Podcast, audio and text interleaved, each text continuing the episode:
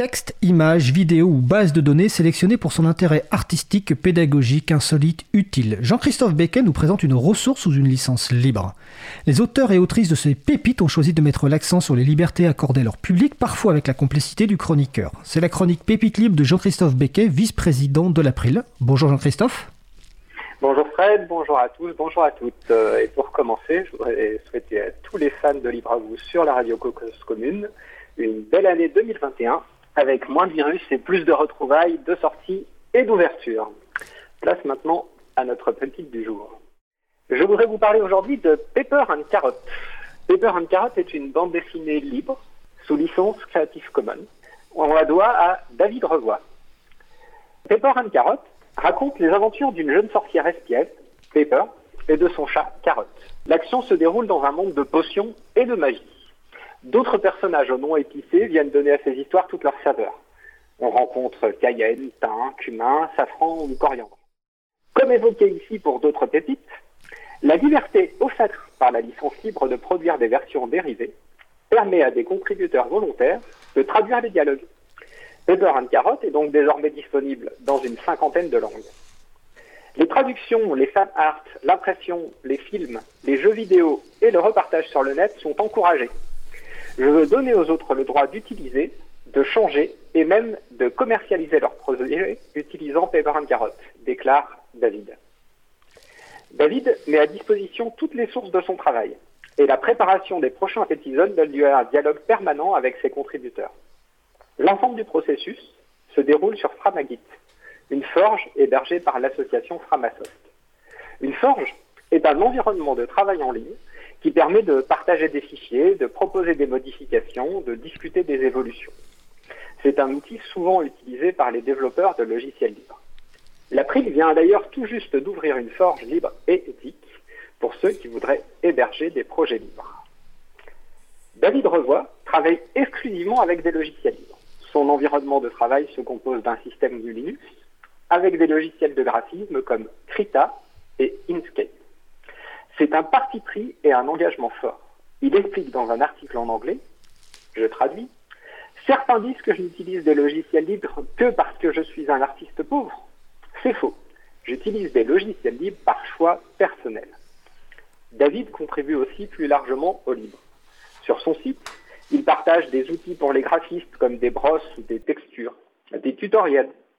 On lui doit également la mascotte de TearTube, un logiciel développé par Framasoft qui permet à chacun d'installer sa plateforme de partage de vidéos libres et décentralisées.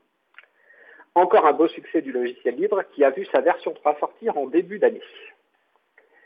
David a aussi partagé GNUS, une interprétation de la mascotte du projet GNU, dessinée pendant la conférence en ligne Libre Planète 2020.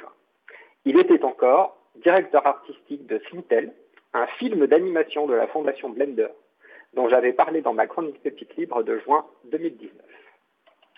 Le mode de distribution des livres de David, et de, David Revoy est lui aussi original. Les histoires sont disponibles gratuitement au format PDF sur le site paperandcarrot.com avec 2P, 2R. On peut commander des exemplaires imprimés. David partage en totale transparence le modèle économique de l'impression à la demande. Il annonce gagner 1,50€ par exemplaire vendu soit 9% du montant total payé par le client. Ce financement est abondé par un appel au mécénat. Par ailleurs, la maison d'édition Glénat commercialise des albums au format papier.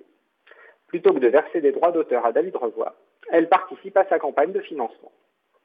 Art Grippy, un autre éditeur, a publié le premier tome de Paper and Carrot en breton. Initié en 2014, Paper and Carrot compte aujourd'hui 33 épisodes.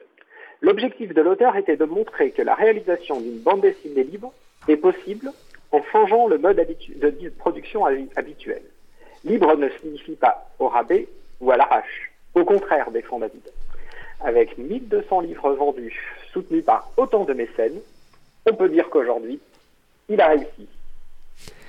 Bah écoute, merci Jean-Christophe pour cette euh, belle chronique euh, de rentrée 2021. Je vais préciser que tout à l'heure tu parlais donc de, de, la Forge, qui est un outil qui permet d'héberger euh, du code source ou de la documentation. L'April effectivement propose depuis récemment une Forge, donc c'est sur le site chapril.org. Vous trouvez d'ailleurs 12 autres services. Hein. Vous trouvez un, un service d'hébergement, enfin de, de microblogging décentralisé. Vous pouvez aussi faire de la VOIP et je salue d'ailleurs l'un des bénévoles du Chapril qui est en régie aujourd'hui, qui est Adrien. Donc n'hésitez pas aller sur chapril.org pour découvrir la forge. Euh, tu parlais de la contribution de David Revoy notamment donc à la mascotte euh, GNU S de la Fondation pour le logiciel libre. David a également contribué par un super poster pour les 35 ans de la Fondation pour le logiciel libre, un poster qui, qui, représente une sorte de, récif de corail. Vous pouvez aller sur fsf.org, hein, Free Software Foundation, donc fsf.org et commander ce t-shirt et ce poster, je crois qu'il en reste euh, encore. Euh, dernière précision, tu venais de parler de, donc de PeerTube, qui est un outil d'hébergement de vidéos décentralisé. Effectivement, version 3 de PeerTube permet aujourd'hui maintenant de faire des directs. Eh bien, nous testons en ce moment d'ailleurs un direct de la vidéo. Donc les personnes qui voudraient voir un petit peu les coulisses de la, radio, vous allez sur le site de la radio, causecommune.fm, bouton de chat, et vous nous rejoignez sur le salon web de la radio. Et on partagera avec vous le lien. Donc vous verrez un petit peu les images et les coulisses de, de l'émission grâce à ce PeerTube. Et donc là aujourd'hui, c'est actuellement en test. Euh, est-ce que tu souhaites ajouter quelque chose, Jean-Christophe?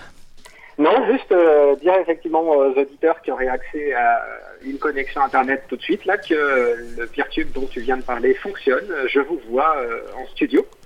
Euh, et donc euh, voilà, ça, ça, fonctionne parfaitement. Et j'ai mis tous les liens pour euh, ces créations artistiques de David, le PeerTube, la force de l'April, dans les références sur la page de, consacrée à l'émission sur le site april.org.